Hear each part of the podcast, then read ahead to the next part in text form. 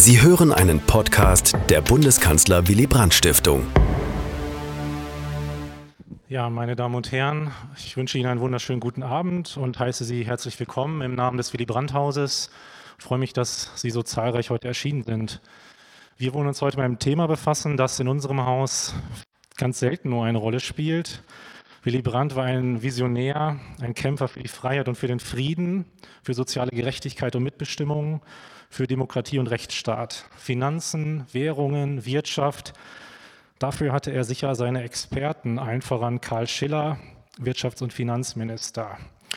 Und wenn man einen Kanzler nennen soll, den man wohl eher mit Wirtschaftskompetenz verbindet, dann ist es vielleicht sein Nachfolger, der Diplom-Volkswirt Helmut Schmidt oder Helmut Kohl, einer der Architekten des Euros. Gehen wir aber zunächst 50 Jahre zurück ins Jahr 1974. Die sozialliberale Koalition unter Willy Brandt sieht sich mit vielfältigen Krisen konfrontiert. Inflation und Ölkrise stürzen die Bundesrepublik in die erste große Wirtschaftskrise. Der Fortschrittsoptimismus der 60er Jahre ist passé. Der Glaube, dass Staat und Regierung die Probleme lösen können, schwindet. Im Mai tritt Willy Brandt als Kanzler zurück, weil ein Spion an seiner Seite enttarnt wird. In diesen frühen 70er Jahren werden weitreichende Entscheidungen getroffen.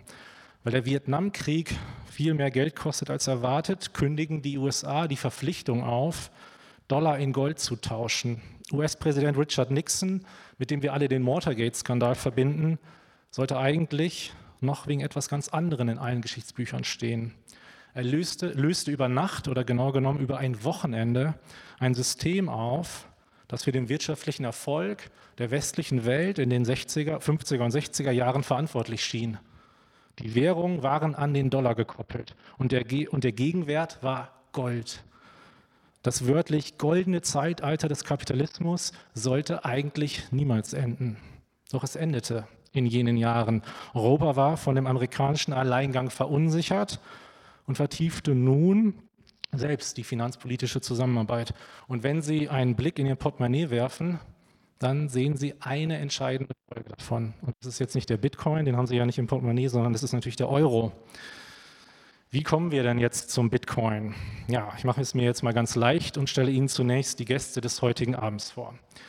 Ijoma Mangold ist kulturpolitischer Korrespondent der Wochenzeitung Die Zeit und einer der wichtigsten Literaturkritiker unseres Landes. Er studierte Literaturwissenschaften und Philosophie in München, Bologna und Berlin und war von 2001 bis 2009 Redakteur im Feuilleton der Süddeutschen Zeitung. Außerdem ist er Autor von Der innere Stammtisch und seiner Autobiografie Das deutsche Krokodil. Die orange Pille, darum geht es heute, darf man wohl als Experiment bezeichnen. Ein Geisteswissenschaftler beschäftigt sich mit Zahlen und Finanzen. Was eigentlich scheitern muss, gelingt aber Ijoma Mangold. Er erklärt anschaulich wie kein zweiter, was den Bitcoin ausmacht und warum er gerade heute, wo wir uns wieder im Krisenmodus befinden, für mehr Gerechtigkeit und Freiheit sorgen kann. Ijoma Mangold ist kein Anlageberater, sondern ein Wandler zwischen den Welten, der uns die Philosophie einer neuen Technologie erklärt. Lieber Ijoma Mangold, vielen Dank, dass Sie heute nach Lübeck gekommen sind.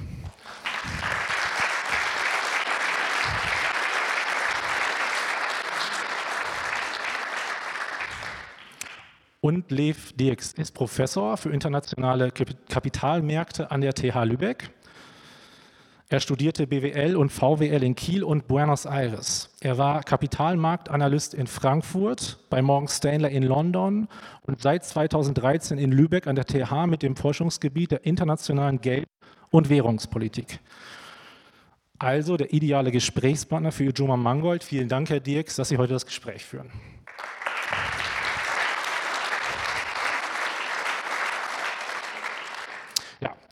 Ijoma Mangold und ähm, Lev Dirks werden gleich direkt ins Gespräch gehen. Und Ijoma Mangold wird aus dem Buch lesen, wenn es denn gut passt, würde ich vorschlagen.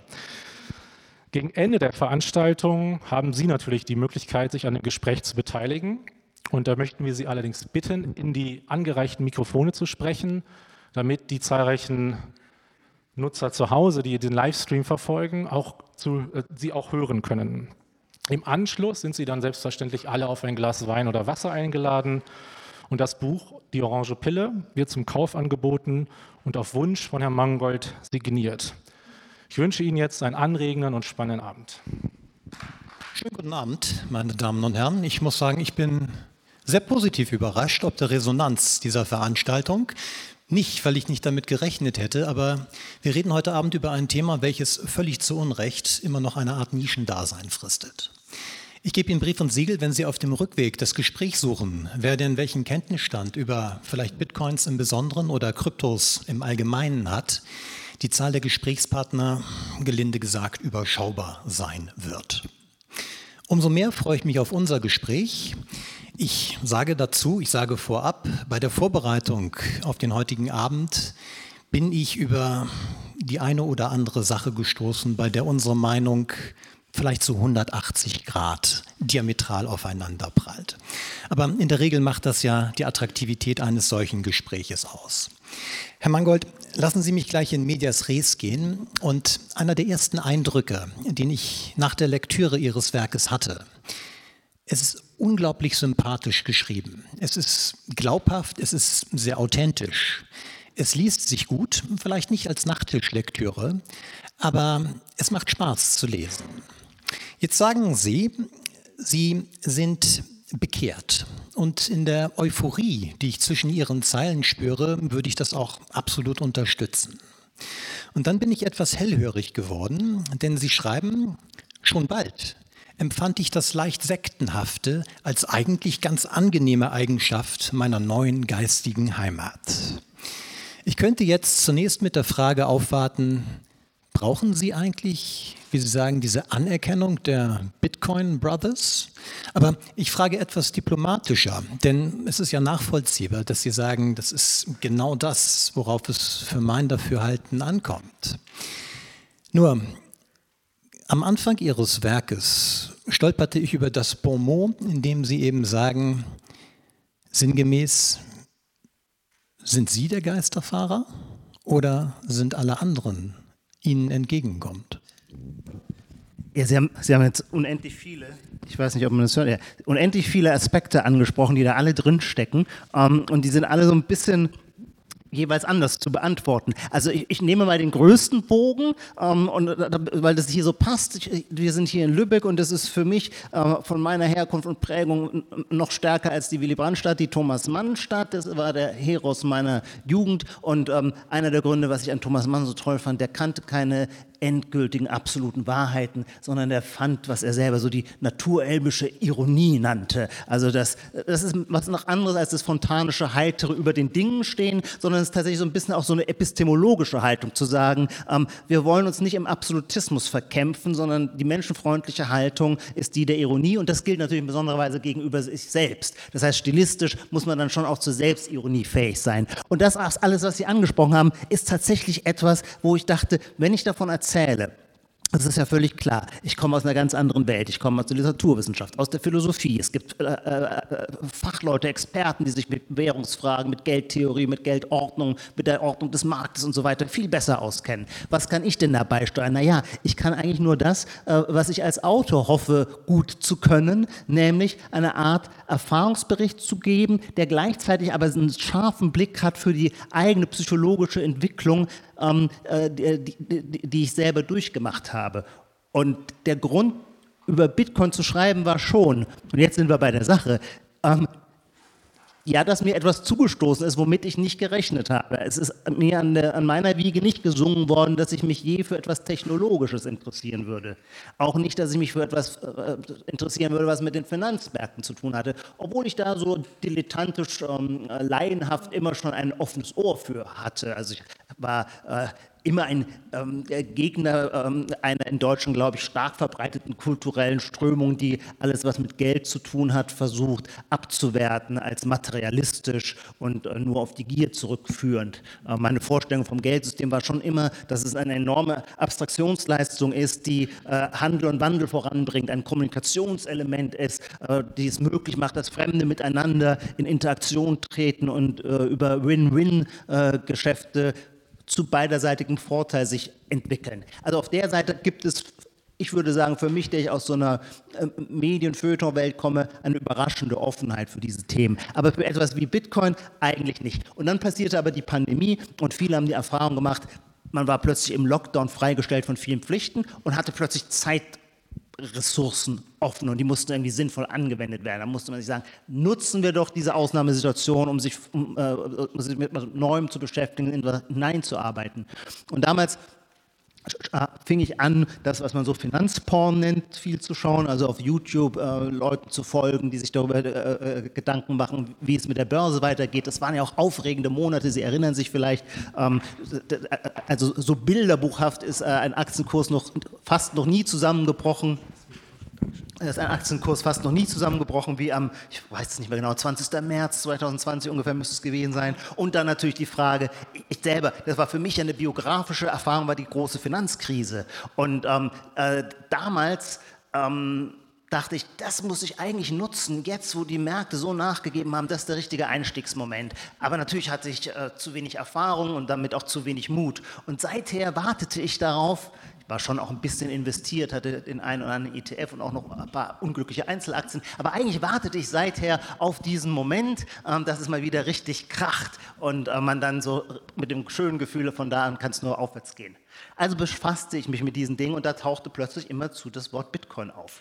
Und ich bin ja eher so ein ähm, konservativer Humanist, der findet solche Wörter wie Bitcoin allein schon so phonetisch, ähm, denke ich mir, das ist irgendwie Igitt, damit möchte ich nichts zu tun haben. Ähm, ich bin aber hoffentlich auch gleichzeitig jemand, der den eigenen ersten Impulsen auch immer ein bisschen misstraut. Und dann dachte ich mir, wenn du das jetzt immer so stark ablehnst und schon so ein festes Bild hast, ich hatte ein komplett festes, mir war völlig klar, Leute, die sich mit Bitcoin beschäftigen, was das für Typen sind und mit denen wollte ich nichts zu tun haben. Dann dachte ich, naja, jetzt warte mal, dann, wenn du es ablehnst, solltest du wenigstens wissen, was du ablehnst. Und ähm, dann dachte ich, ja, hör dir mal dies oder das an und so geriet ich an Podcasts und ähm, an, Pod, an Bitcoin-Podcasts und das war eine erstaunliche Erfahrung, ähm, weil mir überhaupt nicht klar war, wie viel Intelligenz gewissermaßen ähm, in diesem Space ähm, äh, auf Podcasts zusammengefasst ist. Das ist auch wiederum interessant. Warum? Naja, eine neue technologische Entwicklung legt ein enormes Entwicklungstempo hin. Da kommen die traditionellen Reflexionsmedien, wir haben gerade über die Reflexion geredet, äh, wie Bücher, das ist die Welt, aus der ich komme, die kommen da nicht nach vom Tempo. Bis ein Buch aufgelegt ist, ist der Bitcoin quasi schon wieder äh, ganz woanders. Das heißt, jede Sache sucht sich ihr Medium und im Falle von Bitcoin waren es tatsächlich äh, vor allem äh, englischsprachige amerikanische Podcasts und ich stellte fest, da sind Leute aus einer ganz anderen Welt, mit der ich sonst nichts zu tun habe, die kommen aus der Ingenieurswissenschaften oder von den Finanzmärkten oder aus der Kryptographie. Zwischen denen und mir liegt eigentlich ein kultureller Graben.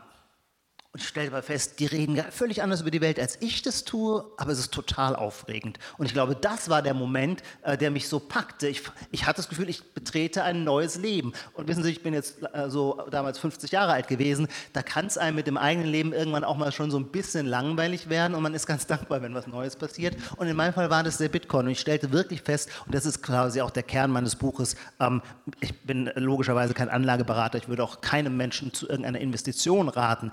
Ich würde aber jedem raten zu sagen, der nach einem intellektuellen Abenteuer sucht, dass es sich lohnt, sich mit Bitcoin zu befassen, weil dieser Gegenstand so aufregend ist. Und jetzt sage ich Ihnen noch den Punkt, der bei mir gewissermaßen ähm, den Stein ins Rollen gebracht hat. Und das ist eine Erfahrung, die ich da oft gemacht habe. Bitcoin verbindet so viele verschiedene Wissensbereiche, dass jeder aus der Welt, aus der er kommt, sein Best, seine beste Einflugschneise hat. Also äh, Ihre Annäherung zum Bitcoin äh, dürfte die sein über, über die Frage, wie Geld funktioniert. Hm, ähm, banales Rendite-Denken bei mir. das ist eh immer, da sind Sie immer auf der sicheren Seite. Ähm, oder Sie kommen äh, aus der äh, Computerwissenschaft, dann kennen Sie sich aus mit äh, verteilten äh, Systemen und das ist Ihr Zugang. Oder die Kryptographie ist Ihr Steckenpferd, dann verstehen Sie Bitcoin darüber, inwiefern es auf Kryptographie zurückgreift. Und bei mir war es natürlich, nicht wenig überraschend, ein geradezu äh, eine philosophische Überlegung, als mir nämlich das erste Mal klar wurde, ähm, äh, was das ist, was der Bitcoin leistet, nämlich ähm, eine digitale Knappheit herzustellen. Da wurde ich aufmerksam, weil dann ging mir plötzlich auf, im Nachhinein eine banale Einsicht, aber hatte ich mir nie klar gemacht. Ah ja, wir leben jetzt seit drei Jahrzehnten, sagen wir mal so, im Internetzeitalter mhm. und wir wissen alle, welche Probleme wir damit haben, nämlich äh, wenn wir in unseren Spam-Ordner schauen. Ach ja, das Internet ist eine reine Redundanzmaschine. Warum? Weil es alles kopiert. Das ist auch seine Stärke. Deswegen ist das äh, Internet so toll für die Wissensökonomie, weil Wissen danach verlangt, gewissermaßen ohne Mehrkosten ähm, vervielfältigt zu werden. Und genau das kann das, äh, kann das Internet leisten. Wissen, ähm, das nur ich habe, und dann teile ich es mit Ihnen, verliert für mich nicht an Wert, sondern nimmt insgesamt als Wert zu. Nur für einen Bereich des menschlichen Lebens oder der sozialen Organisation ist dieser Redundanzcharakter, dieser, dieser, das Internet als Kopiermaschine ein Problem, nämlich dort, wo es um Value geht, um Geld. Ähm, ist vollkommen klar, wenn, wenn ich Ihnen äh, meine Urlaubsfotos schicke, dann haben Sie die auch und freuen sich daran und mir bricht kein Ast ab. Wenn ich Ihnen aber 50 Euro schicke und ich hab, behalte sie selber, naja, dann haben wir tatsächlich die Geldmenge äh, vermehrt und indem wir die Geldmenge vermehren, entwerten wir, verwässern wir das Geld. Und das ist ein altes Problem. Das ist nicht irgendetwas, das habe ich dann erst gelernt, das ist ein altes Problem, mit dem sich ähm, Computerwissenschaftler seit langem beschäftigen. Wie kann es möglich sein, äh, äh, digitale Knappheit zu garantieren, weil nur dann hätten wir ein genuines Internetgeld. Mhm. Jetzt habe ich lange geredet. Das ist der Beginn von Bitcoin im Jahr 2009. Seither gibt es diese mhm. digitale Knappheit. Lassen Sie mich einen Schritt zurückgehen, Herr Mangold. Und zwar hatten Sie eben Lübeck und Thomas Mann angesprochen. Ich komme gerne auf Thomas Mann zurück. Ich denke jetzt konkret an Felix Krull. Und Sie vermuten bereits, wo es hingeht. Sie schreiben nämlich ähm, Mundus vult dicipi, die Welt will betrogen werden. Ich glänze jetzt mit meinem Latinum, auch wenn das ein paar Jahre her ist. Ich kenne das Zitat einen Hauch anders. Und zwar mundus vult dicipi, ergo discipilator. Das heißt, die Welt will betrogen werden, also betrügen wir sie. Frei die Maxime aller Hochstapler. Beziehen Sie sich auf Fiat-Geld oder auf Bitcoins? Das ist eine sehr interessante Frage. Und da würde ich sagen, wenn wir streng nachdenken und die Frage wirklich kategorial beantworten wollen, dann teilt Fiat-Geld und Bitcoin eine Gemeinschaft, eine gemeinsame Antwort. Das heißt, wenn eines von beiden ähm, ein, äh, ein, eine, eine Täuschung ist, dann sind sie es beide. Darin unterscheiden sie sich nämlich nicht sehr. Ich glaube, wir müssen an den Begriff Fiat-Geld, ähm, ich kannte ihn selber nicht, bevor ich nicht mit Bitcoin in Berührung kam. In der ähm, äh, Geldtheorie spielt er immer schon eine Rolle. Wir haben es eben in der in den einführenden Worten auch schon gehört, was ist 1971 passiert. Ich bin selber Jahrgang 1971, ja, das war leider kein historischer, nicht diese historische Zäsur, sondern es ist etwas anderes passiert und mir war auch lange gar nicht klar, dass ich in einem so historisch bedeutenden Jahr geboren bin. Und auch heute finde ich es erstaunlich, wie wenig im äh, öffentlichen gesellschaftlichen Gedächtnis ähm, das Jahr, äh, was für eine geringe Rolle das Jahr 1971 spielt. Dabei ist da was Ungeheuerliches passiert was man dann bewerten kann, wie toll es ausgegangen ist oder auch nicht, nämlich tatsächlich äh, Nixon löst die Goldbindung auf. Und bis dahin war schon die Vorstellung, dass diese Papierzettel, die wir Geld nennen, deswegen einen Wert haben, weil ihnen eine knappe Ressource, eine Commodity, eine, ein, ein echter Rohstoff in den Tresoren der Banken, Sie erinnern sich, in den früheren Filmen spielt es immer eine Rolle, Fort Knox, weil ihnen dieser, dieser Gegenwert hat dem Papiergeld äh, seinen Wert verliehen. Und auf alten äh, äh Scheinen des britischen Pfunds und auch des Dollars steht auch eindrück, ausdrücklich drauf, Sie können mit diesem Schein, das, das ist nur eine, Sie sagt mal, eine Verbindlichkeit. Sie können mit diesem Schein zur Zentralbank oder zu Ihrer Bank gehen und Sie gegen diesen Rohstoff eintauschen. So, und da hake ich ein, weil das eine Steilvorlage ist. Da steht nämlich auf drauf, in God we trust. Sehr so, interessant. Und, und da damit sind wir doch wieder bei äh, äh Mundus äh, Vulticipi. In God we trust. Das ist die Eigenschaft vielleicht immer schon des Geldes, nämlich natürlich haben auch früher Banken, wir hatten auch Private Banking Systeme im 19. Jahrhundert in Kanada, in Schottland, auch teilweise in den USA. Natürlich haben die Banken oft mehr ähm, äh, äh, Noten, Banknoten ausgegeben, als sie tatsächlich in ihren Tresoren hatten. So arbeiten übrigens Banken heute noch, so man nennt es, hat einen Fachausdruck, äh, Fractional Reserve Banking. Das können sie so lange machen, solange sie nicht die Sorge haben, dass alle Bankkunden gleichzeitig ihre Depositen abheben wollen dann bleibt ihnen quasi nur das Vertrauen in Gott. Aber das immerhin damals. Ist der springende Punkt, ja. Genau, aber damals immerhin erstmal gab es diese Vorstellung, es gibt da dieses Gold. Irgendwann hatte äh, Charles de Gaulle große Zweifel daran, äh, dass die USA noch in der Lage sind, dieses Verbrechen, äh, Ver Verzeihung, äh, dieses Versprechen, dieses Versprechen äh, aufrechtzuerhalten. Und er hat tatsächlich eine Fregatte nach New York geschickt ähm, um das Gold zurückzuholen, das die französische Nationalbank ähm, äh, in, äh, in den, äh, ähm, äh, die Verbindlichkeiten, die sie hatten, oder die Forderungen, die sie hatten gegen die USA.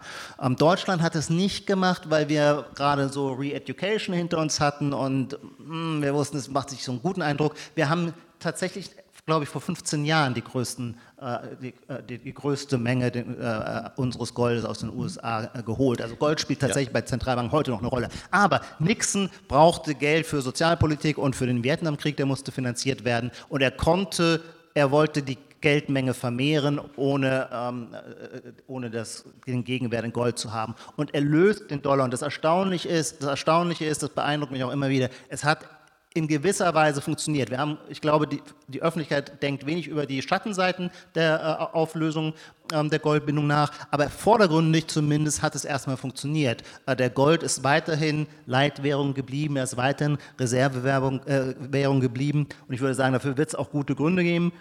Die werden Sie ja. kämpferischer verteidigen als ich, aber Amerika bietet die tiefsten Kapitalmärkte, das höchste Maß an Rechtssicherheit und die ganze Welt, die miteinander Handel macht, braucht eine Währung, auf die sie zurückgreifen kann. Und das wird nicht äh, der äh, chinesische Renminbi sein, äh, wo es Kapitalkontrollen gibt und man nicht weiß, ob Unternehmen äh, am nächsten Tag vom, äh, von der kommunistischen Partei ent, äh, enteignet werden und so weiter. Kurzum, obwohl es ein total riskantes Spiel oder eine kühne Entscheidung war, ist es irgendwie gut gegangen. Man kann natürlich sagen, umgekehrt, naja, was passiert ist, kamen erstmal die hochinflationären 70er Jahre. Also in dem Moment, wo der Dollar nicht mehr ans Gold gebunden ist, schießt die Inflation in die Höhe. Wir haben in den USA, glaube ich, äh, Höchststände von 16, 17 Prozent äh, Inflation in den späten 70er Jahren. Ähm, äh, Paul Volcker, der legendäre ähm, Chef der amerikanischen Zentralbank Fed, ähm, wird dann von Jimmy Carter übrigens nicht erst von Ronald Reagan ins Amt geholt und soll die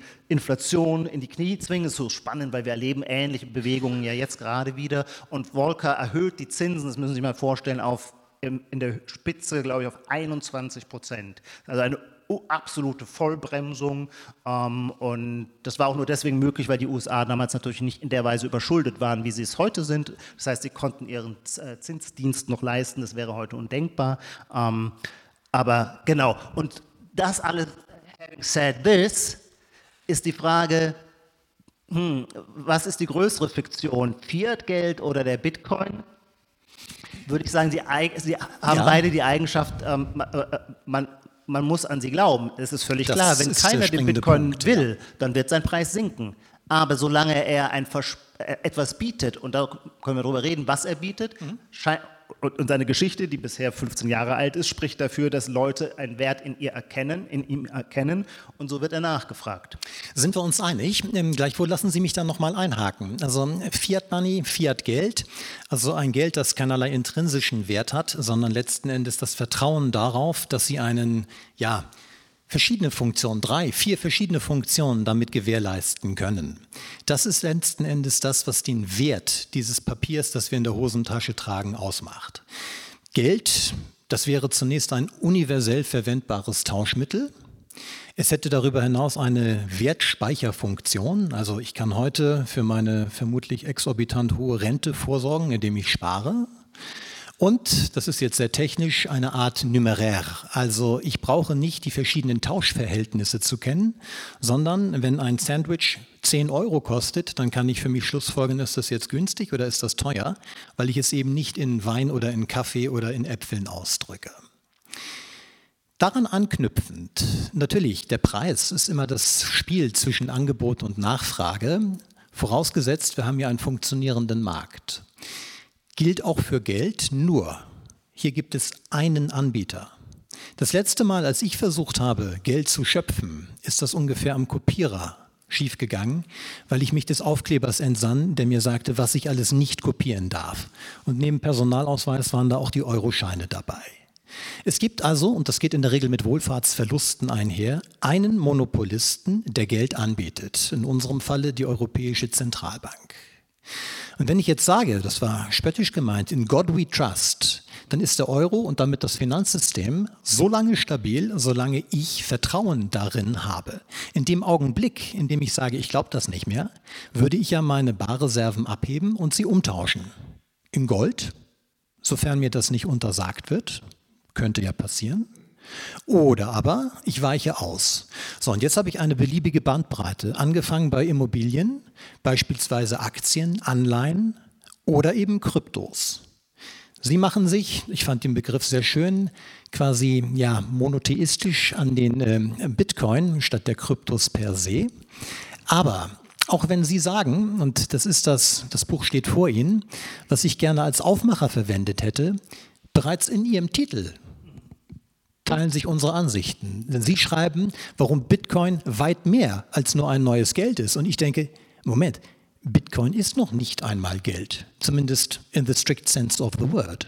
Oder? Es gibt, ja, es gibt keinen strikten Sinn des Wortes, sondern es sind Definitionen und äh, äh es gibt praktikable, weniger praktikable, reichere engere Definitionen. Sie haben eben schon ähm, äh, drei klassische äh, Definitionen oder Kriterien äh, vorgestellt, an denen man mit äh, Funktionen, von denen man sagt, Geld sollte sie erfüllen. Ähm, und dann kann man sich anschauen, wie gut welches Medium, das wir als Geld nutzen, diese Funktion erfüllt.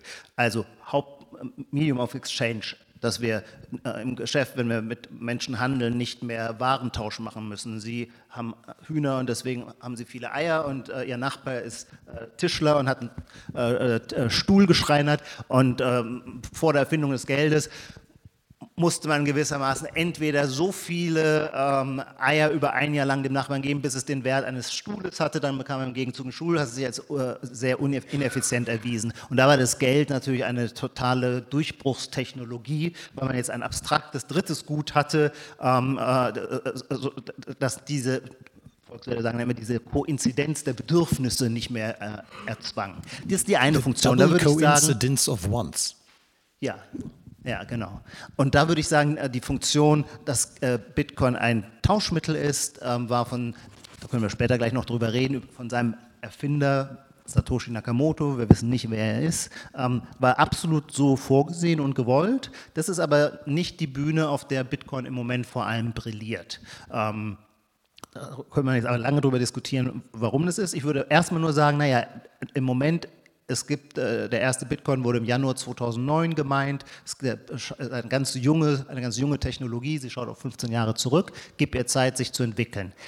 Die zweite Funktion von Geld, nämlich Wertspeicher zu sein, die ist die, mit der Bitcoin seit 15 Jahren enormen Erfolg hat. Das heißt, Leute kaufen Bitcoin, weil sie offensichtlich dem Stabilitätsversprechen unserer Fiat-Währungen misstrauen. Und Sie haben es gerade selber gesagt, wenn man der, oder man kann auch umgekehrt argumentieren, wie glaubwürdig, wie glaubwürdig ist das Stabilitätsversprechen, wenn wir sehen, dass die Leute, wenn wir uns die, zum Beispiel Aktienkurse der letzten 20 Jahre anschauen oder die Entwicklung der Immobilienpreise, Glauben Sie, dass die Immobilienpreise so gestiegen sind, weil die Häuser irgendwie an intrinsischem Wert gewonnen haben? Oder ist es nicht sehr viel wahrscheinlicher, dass diese Immobilien genutzt werden, einfach nur als ein Investitionsobjekt, als ein Anlageobjekt, weil man raus will aus dem Fiat-Geld und man will in Güter, die knapp sind. Wertbeständig ist, und dazu finde ich, muss man kein Volkswirt sein, sondern muss man nur irgendwie einen gesunden Menschenverstand haben, man, das würde meiner Oma, wäre das auch eingeleuchtet, knappe Güter garantieren den Werterhalt.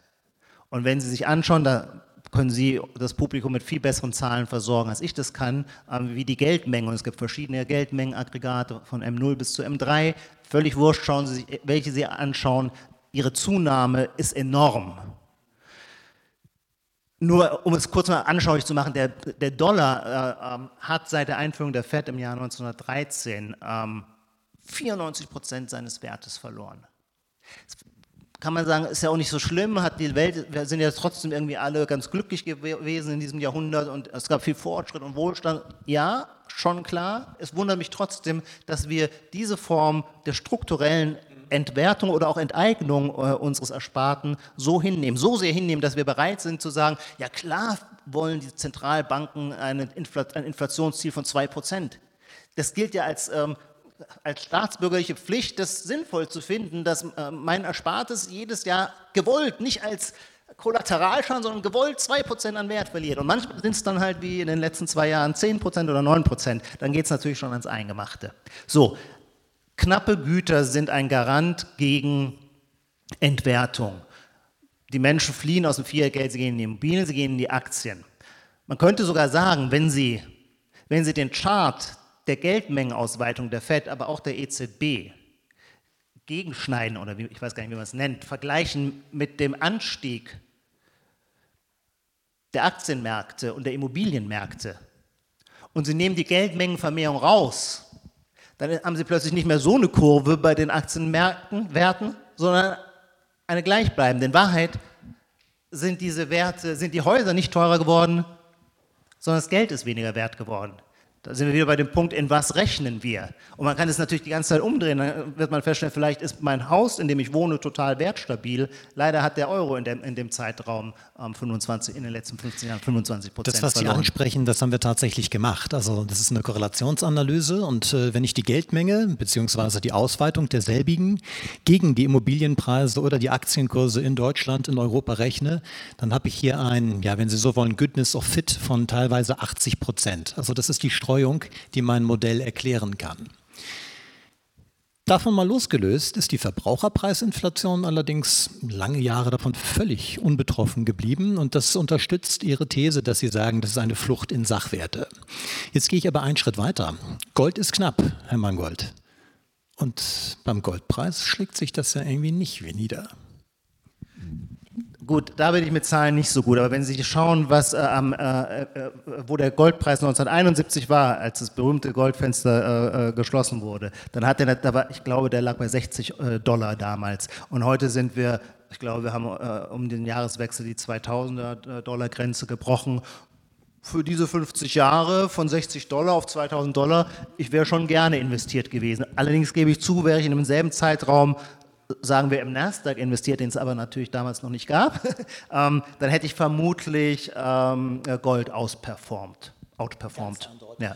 Also darauf gehen Sie ja in Ihrem Werk auch ein, dass Sie eben sagen, statistisch im Mittel 7 bis 8 Prozent Rendite pro Jahr an den Aktienmärkten. Ja. Bleiben wir mal bei Zahlen. Denn Sie gehen auf den sogenannten Kryptowinter ein. Und da erinnere ich mich dran, als ich das in der Financial Times las, wie viele Hedgefonds sich böse die Finger verbrannt hatten, die eben auch auf diesen First Mover Advantage spekulierten und ganz früh in verschiedenen Kryptos investiert waren. So, und wenn ich von Kryptos rede, das ist auch Bitcoin, aber das ist natürlich auch äh, alternative Produkte wie beispielsweise Ethereum, Ripple. Es gibt sogenannte Stablecoins, also die sind dann gekoppelt an den Dollar, in der Regel im Wert von fast 1 zu 1. Und es gibt die ganzen Altcoins, die auf ja, Bitcoin-Grundlage basierend eine weiter oder eine andere Entwicklung darstellen. Was den Kryptowinter anbelangt, Sie, lieber Herr Mangold, Sie schreiben, Sie sind 2020 eingestiegen in Ihren Bitcoin. Jetzt muss ich einmal meine Zahl dazu heraussuchen. Denn wenn ich das richtig eruiere, dann handelte ein Bitcoin 2020 bei ungefähr 10.000 US-Dollar. In der Spitze ging es auf 55.000 Dollar hoch und 67 oder nee 69. 69, ja, richtig. Ich bin, ja, falsche Währung hier. Heute notieren wir bei 48.000 Euro. 52. Wann haben Sie geschaut? Entschuldigung, ich oh. bin immer im Dollar. Nein, nein, Entschuldigung. Sehen, ja, Sie? Ja. Sehen Sie? So, jetzt, jetzt könnte ich natürlich ein Fass aufmachen und sagen, alleine die Tatsache, dass wir den Wert des Bitcoin in Dollar oder in Euro ausdrücken, sollte uns ja hier schon stutzig machen. Deswegen sagen Bitcoiner immer, ein Bitcoin ist ein Bitcoin. Ein Bitcoin ist ein Bitcoin. Aber davon mal abgesehen, Sie haben keinen Kryptowinter erlebt. Nee. Sie sind Nein. die ganze Zeit on a winning streak. Und Nein, wären Sie auch so nicht. euphorisch, Nein, was den Bitcoin nicht. anbelangt? Die Glaubwürdigkeit, nein, die Glaubwürdigkeit meines Buches besteht darin, dass ich, während ich es geschrieben habe, nur Verluste, Verluste, Verluste vor mir hergetragen habe und trotzdem nicht irre wurde. Sie sagen 2020, aber ich war 2020 noch nicht investiert. 2020 habe ich angefangen, mich damit zu beschäftigen. Und wie gesagt, ich bin ja interessiert an der intellektuellen Durchdringung. Bis ich tatsächlich gekauft habe, war Anfang 21 und Jetzt müssen Sie wissen, logischerweise, wenn Sie nicht also ich empfehle jedem, der in irgendeine Anlageklasse äh, investiert, das schrittweise zu tun.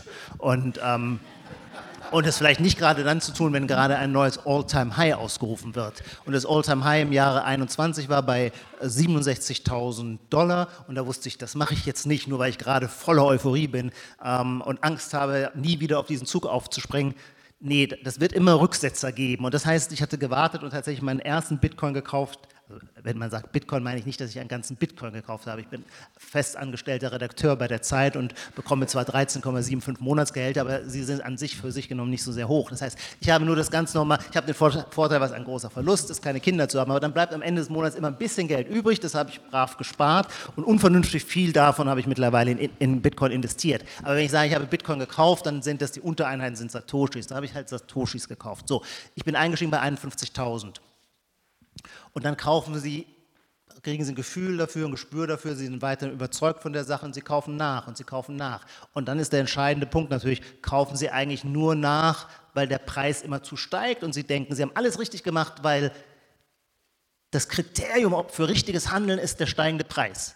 Ja, wenn Sie so drauf sind, dann werden Sie an den Märkten nie erfolgreich sein, sondern Sie müssen schon eine Überzeugung haben, die unabhängig ist von der Preisentwicklung. Und bei mir war die Preisentwicklung ab, ab April 21 war dann das All-Time-High und dann ging es bis August runter, runter, runter auf 30.000 und ich habe trotzdem immer wieder nachgekauft. Dann gab es einen zweiten Aufschwung Ende 21, da ging es dann hoch nochmal auf 69.000 in sehr kurzer Zeit. Und von da begann der eigentliche Kryptowinter und es ging runter bis auf 16.000. So, ähm, ich rede dann ganz offenherzig, weil ich es auch nicht äh, irgendwie bedenklich finde. Ähm, wenn Sie über einen langen Zeitraum kaufen, haben Sie so etwas wie einen Durchschnittspreis. Und mein Durchschnittspreis liegt ungefähr bei 32.000 Dollar. Das ist, ist das doch heißt jetzt aber, skurril. während ich das Buch geschrieben habe, war ich immer unter Wasser. Mhm. Das ist irgendwie skurril, weil ich erlebe Sie als ja, wirklich vehementen Verfechter, euphorisch des Bitcoins und auch nur des Bitcoins. Und Sie sind bei 51 eingestiegen. Ich bin, sage ich dazu, bei 17 eingestiegen und bin weitaus skeptischer als Sie. Wissen Sie, es ist aber natürlich wahnsinnig schwierig, bei 17 äh, äh, Dollar einzusteigen und den Bitcoin auch zehn Jahre später immer noch zu haben. Deswegen meine Frage, besitzen Sie die die Bitcoins, die Sie damals bei 17 Dollar gekauft haben, ich immer noch? Ich besitze Derivate auf den Bitcoin, also ein Instrument, welches auf anderen Instrumenten basiert. Aber mit diesem Einstiegspreis, äh, äh, ja, dann sind Sie doch ein gemachter Mann. Das haben Sie gesagt. Ich, ich hatte mir hier notiert, das gefiel mir nämlich sehr gut. HFSP, Have Fun Staying Poor. Aber das ist was völlig anderes. Herr Mangold, wenn Sie das Fiat-Geld so vehement oder nein, das ist falsch. Wenn Sie die Ausweitung des Fiat-Geldes so vehement und in meinen Augen auch durchaus zu Recht kritisieren, was entgegnen Sie mir denn, wenn ich Ihnen sage, das ist doch eigentlich der Werttreiber für den Bitcoin. Denn in dem Maße, in dem ich die Knappheit des Fiat-Geldes nicht gewährleistet habe, im Bitcoin allerdings schon, und das den Preis treibt, da müssten Sie doch den so gescholtenen Zentralbanken eigentlich unglaublich dankbar sein. Absolut. Wir haben äh, Jerome Powell, der jetzige Chef der Fed, hat, jetzt darf ich die Jahre nicht durcheinander bringen, Ende 21, glaube ich, die Zinswende eingeläutet, dann ab 22 angefangen, die Zinsen sehr konsequent von 0 auf jetzt irgendwas wie 5 Prozent zu heben. Ähm, und die Wirkung auf den Bitcoin war verheerend. Das wissen Sie jetzt viel besser als ich. Mit diesen Zahlen muss uns allen immer klar sein, das sind keine Kausalitäten, das sind immer nur Korrelationen. Wir können anschauen, aha, das ist die Veränderung ähm, der Zinskurve und dann legen wir daneben, das ist die Veränderung des Preises für Bitcoin. Und dann sehen wir möglicherweise eine Parallelbewegung. Kann man sagen, viele spricht dafür, dass der Preis reagiert hat auf die veränderte Geldpolitik der Fed. Kann aber auch andere Gründe geben. Es gab nämlich auch sehr viel Hallodris in diesem Bereich und sehr viele äh, Bitcoin- oder äh, Kryptobörsen, ähm, die sich verzockt haben und ähm, äh, die äh, Anleger, die denen ihre äh, Kryptos äh, anvertraut haben, schauten in die Röhre und so weiter. Also es, ist, es passiert in so einem jungen Markt, den man nicht ohne Grund einen wilden Westen nennt, natürlich auch sehr viel Hässliches. Auch das können Gründe sein, es kann viele Gründe geben, aber ich glaube, es gibt zwischen, der, zwischen Liquidität und dem Bitcoin-Preis gibt es eine Verbindung und darauf zielt Ihre Frage ab. Profitiert der Bitcoin nicht von der schlechten Geldpolitik der Zentralbanken? Und wenn wir äh, von der schlechten Geldpolitik der Zentralbanken sprechen, haben wir natürlich wiederum ein riesiges Spektrum. Wir können anfangen bei der Zentralbank Argentiniens, äh, die es im letzten Jahr geschafft hat, auf, glaube ich, 140 Prozent Inflation zu kommen. Dann nehmen 250 sogar. Ja, okay, die war aber bis letztes Jahr durch die Preisdeckelung irgendwie unter, unterdrückt und jetzt kommt Millet und lässt sie äh, voll ausspielen, damit der wahre Wert des Pesos sich ausdrücken kann. Die türkische Der Lira ist ja nicht wir, glaube ich, besonders hoch mehr. ja, die türkische Lira hat äh, äh, auch eine Inflationsrate von 50 Prozent und so weiter. Venezuela, Zimbabwe sind Länder mit Hyperinflation. Da ist das, das sind Zustände, wie wir sie in Deutschland ja aus unserem historischen Gedächtnis kennen, äh, aus der Zeit der Weimarer Republik, ähm, 1923, äh, Hyperinflation. Da konnten sie die Lohntüte gar nicht so schnell zum Bäcker bringen und da war das Papiergeld schon so entwertet, dass sie kein Brötchen mehr dafür bekamen. Dagegen sind natürlich, ähm, ist der Dollar oder ist der Schweizer Franken oder der japanische Yen, selbst das britische Pfund, dem es zurzeit, glaube ich, an den Kragen geht, äh, sind natürlich äh, ähm, äh, damit verglichen dann stabile Währungen. Aber, und das wäre mein Vorschlag, zu sagen, und Sie haben es vorhin selber auch schon angedeutet, eigentlich finde ich, ihre, ganzen weltanschaulichen Voraussetzungen, das merke ich, sprechen eigentlich alle voll dafür, dass sie von dem Bitcoin-Konzept überzeugt sind. Denn ich spüre, sie sind ein Freund freier Märkte. Und ich habe genau herausgehört, dass sie es nicht gut finden, dass es dieses staatliche Geldmonopol gibt. Und jemand, den ich sehr verehre und der für Bitcoin eine große Rolle spielt, ist der große Ökonom und Nobelpreisträger Friedrich von Hayek. Und Hayek war ein, der, Hayek spielte historisch eine große Rolle, weil er zu einem Zeitpunkt, das haben, vergessen wir leider, zu einem Zeitpunkt, wo die Gesellschaften im Westen sich gar nicht so sicher waren, ob ihr System der freien Märkte, der Kommandowirtschaft der Sowjetunion, des Kommunismus, es wirklich überlegen war. Es gab eine Phase in den 15er, 16er Jahren, wo man sich dachte, vielleicht, man war sich sicher, wir sind denen moralisch überlegen, weil wir für die Freiheit sind. Aber es gab die Sorge, vielleicht ist es doch viel effizienter, wenn da so die klügsten Leute in so einem Zentralkomitee sitzen und dann steuern, dann wissen die alles viel besser als der Durchschnittsmensch und deswegen können die dann genau steuern, wo welche Ressource eingesetzt wird, um am effektivsten den Stahl zu kochen und den Lader zu bauen.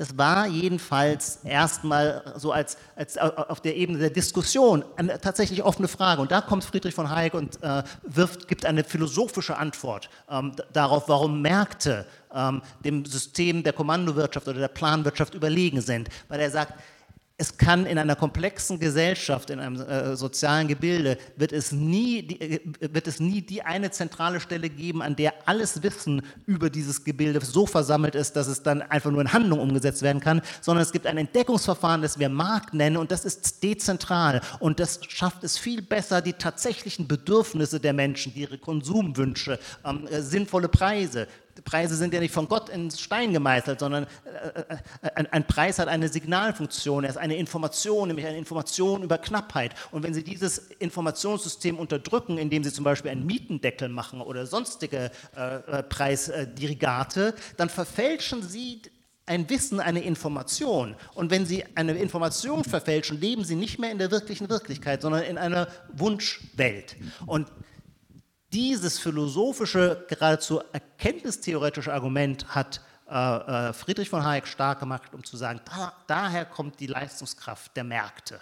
Und es ist derselbe Friedrich von Hayek, der dann auch sagt, und deswegen ist doch irgendwas schief, dass wir in einer, in, in, im Westen, wo wir sagen, wir glauben an die freien Märkte, genau ein Produkt, ein Gut davon ausnehmen. Das, dabei ist es eines der zentralsten Güter überhaupt, nämlich das Gut des Geldes. Das Geld entwickelt seinen Preis, der Preis des Geldes ist der Zins und der wird, zumindest am kurzen Ende der Zinskurve, kommandowirtschaftsmäßig von der Zentralbank festgesetzt. Und ähm, deswegen schlug Hayek schon in den 70er Jahren die Idee eines ähm, Währungspluralismus, eines Währungswettbewerbs vor. Ähm, es, sollten doch, es sollte doch jeder Währung ausgeben können und dann kann der Kunde entscheiden, welchem Geld er mehr traut, Wert zu speichern, stabil zu sein. Ähm, und das war natürlich damals in einer noch überhaupt nicht globalisierten Welt, wo wir ganz stark in nationalstaatlichen Grenzen dachten und wo es auch noch gar keine Technik gab, das umzusetzen, war das eigentlich nur ein Hirngespinst. Wie sollte äh, ein solches privates Geld real funktionieren können?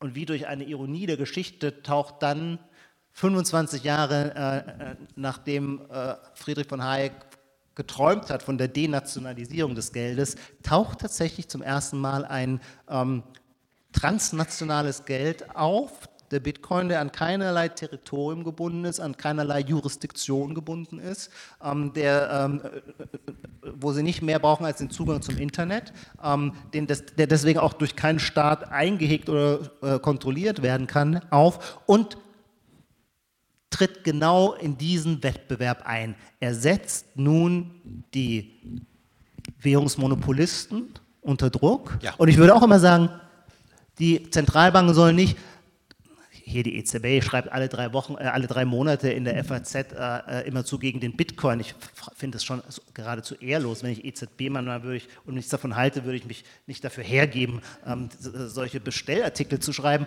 Aber das machen die statt. Was sie tun könnten, wäre doch einfach zu sagen, unser Geld ist besser und deswegen wird keiner nach dem Bitcoin fragen. Das ist ganz einfach. Sie können den Bitcoin ja. abschaffen, wenn er diese Funktion nicht hat. Lassen Sie mich da anknüpfen. Und was die EZB anbelangt, muss ich wirklich vorsichtig sein, denn sonst kritisiert mich meine liebe Freundin wieder dafür, dass ich immer so auf die Christine Lagarde einprügelte. Auch hier sind wir uns schon wieder sehr einig. Das, das machen Sie sehr geschickt, diese Einigkeit herstellen. Wenn wir ähm, die EZB und den Bitcoin betrachten, ich will jetzt nicht weiter der Frage nachgehen, ob der Bitcoin Geld ist im engeren Sinne oder nicht. Aber wenn Sie ein Monopol auf die Geldschöpfung hätten, egal welches Monopol, das wäre so ungefähr das Letzte, was ich freiwillig aufgebe.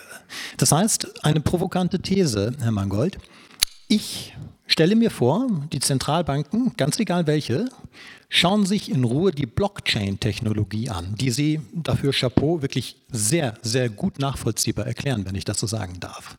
Und in dem Augenblick, in dem die technische Komponente verstanden ist, erleben wir, dass der E-Euro kommt, beziehungsweise das, was wir als die Central Bank Digital Currencies bezeichnen, ein Retail CBDC. Die Wholesale CBDCs, also für den intraindustriellen Abwicklungsverkehr, die gibt es bereits. Die tangieren uns nur nicht. Aber der nächste Schritt wäre doch, dass ich sage, vielen Dank für diese Unterstützung. Euch verbieten wir jetzt, ihr seid kein Geld, ihr seid eine Assetklasse unter vielen. Aber danke nochmal für die Hilfestellung mit der Technik.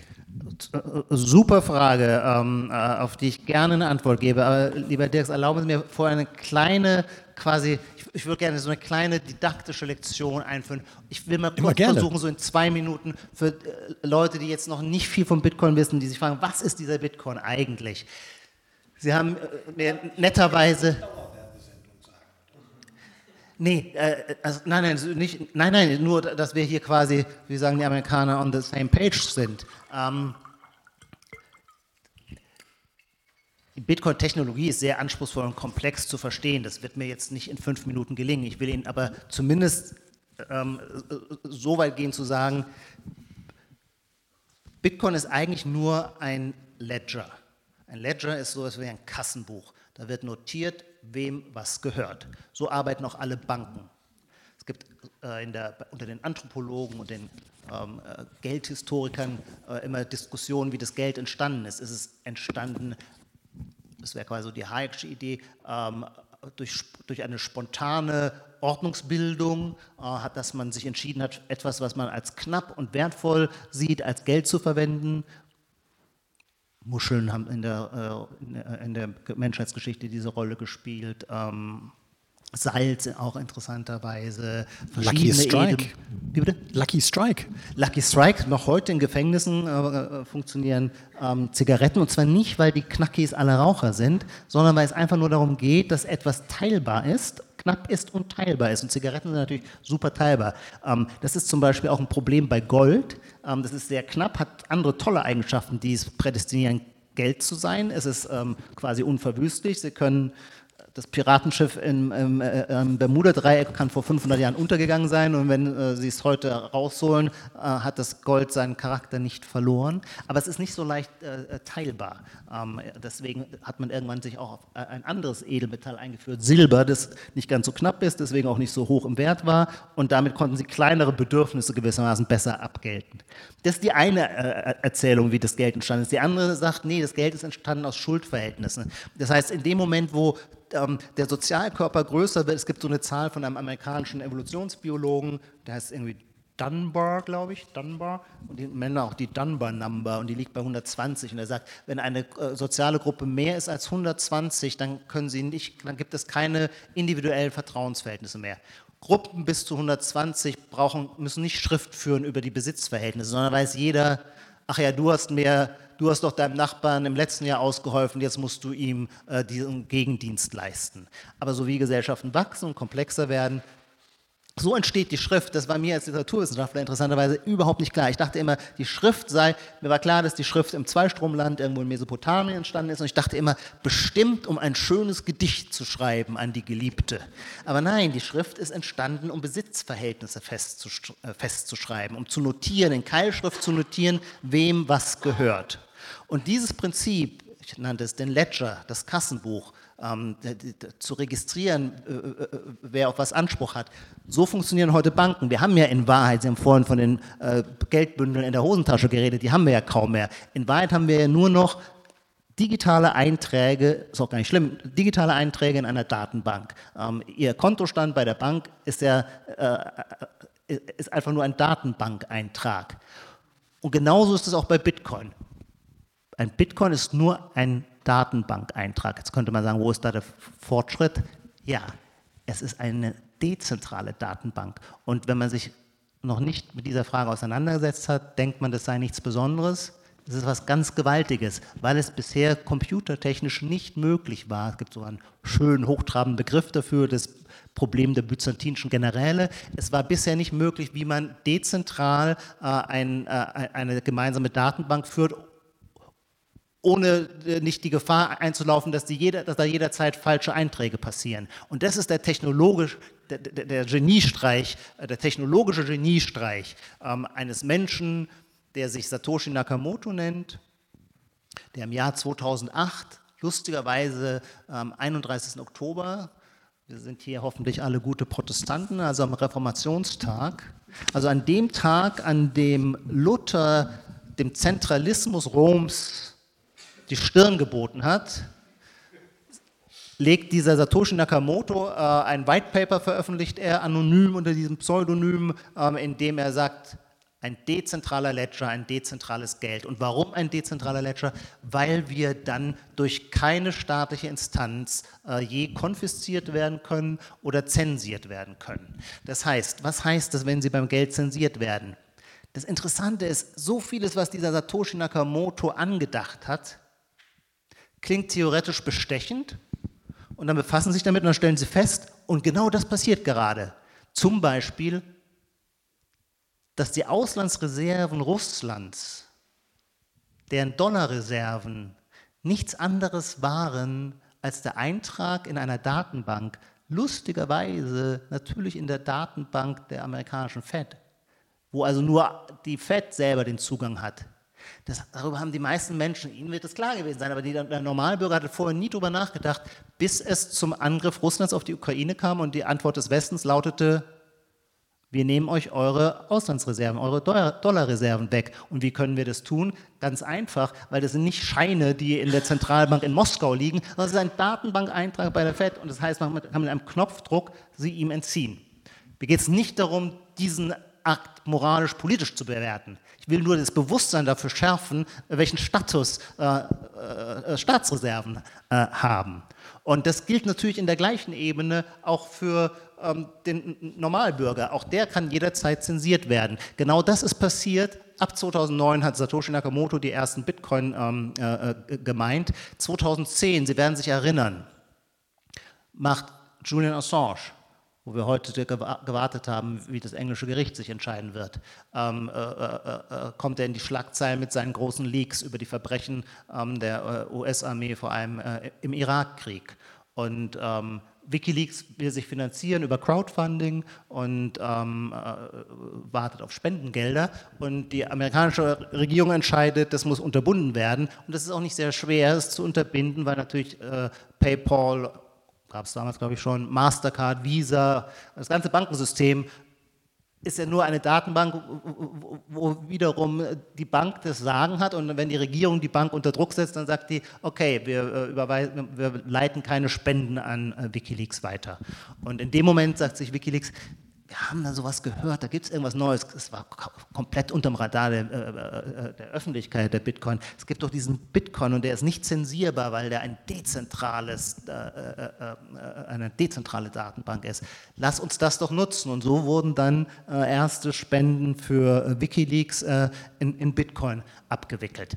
Mehr technisch will ich nicht sagen. Das ist gewissermaßen die grundlegende Technologie. Auf ihr baut dann wiederum, weil das ist ein programmierter Code, baut dann wiederum etwas auf, was man Geldpolitik nennen kann oder nennen muss.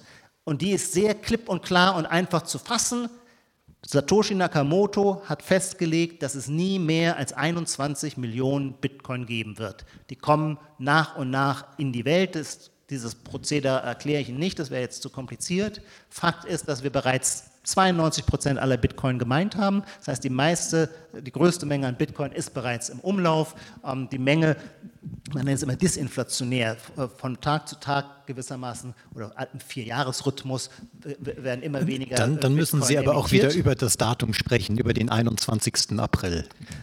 Ja, es gibt so einen Vierjahresrhythmus, der interessanterweise ähm, auch die Preiszyklen ähm, Bitcoins ziemlich gut ähm, äh, äh, äh, wie sagt man, wiedergibt oder korreliert oder ab, genau, danke, abbildet. Ähm, Sie werden bestimmt gehört haben, dass eines der Probleme am Bitcoin ist, dass er so volatil ist. Was heißt volatil? Naja, starke Preisschwankungen.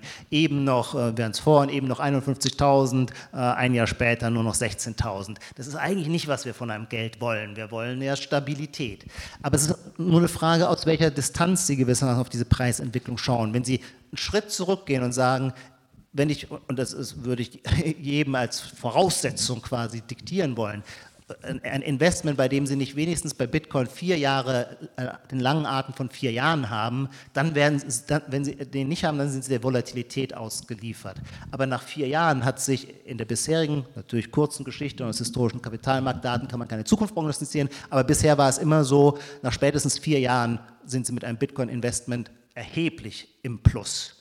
Und ähm, diese Zyklen äh, erklären sich nun unter anderem auch dadurch, dass alle vier Jahre die Menge an neuen Bitcoins halbiert wird. Das fing an in den ersten vier Jahren, da wurden, ich will nicht technisch werden, aber es ist ein Prozess, den nennt man Mining, an dem kann sich jeder beteiligen, der bereit ist, Geld in die Hand zu nehmen, um Energie aufzubringen. Und aus dieser, diese Energie wird verwandelt quasi in Bitcoins. Und dann werden Bitcoins gemeint und zwar im Rhythmus ungefähr alle 10 Minuten. Das waren am Anfang 50 Bitcoins, nach vier Jahren waren es 25. Äh, und jetzt im April steht das nächste sogenannte Halving an und wir sind im Moment bei 6,25 Bitcoin alle 10 Minuten und dann werden es nur noch 3,125 Bitcoin sein. Kurzum, anders als unser Fiat-Geld, das im Durchschnitt in guten in guten normalen Jahren eine Inflation, also eine Geldmengenvermehrung ähm, von so etwa 9, 9 bis 10 Prozent hat in schlechten Jahren viel mehr. Also äh, das äh, müssen Sie dem Publikum nachher mal sagen, wie die Geldvermehrung im Jahr 2020, 2021 und 2022 aussah. Also Sie können, Sie, Sie glauben es nicht. Also diese Kurve ist, äh, ist quasi aussah.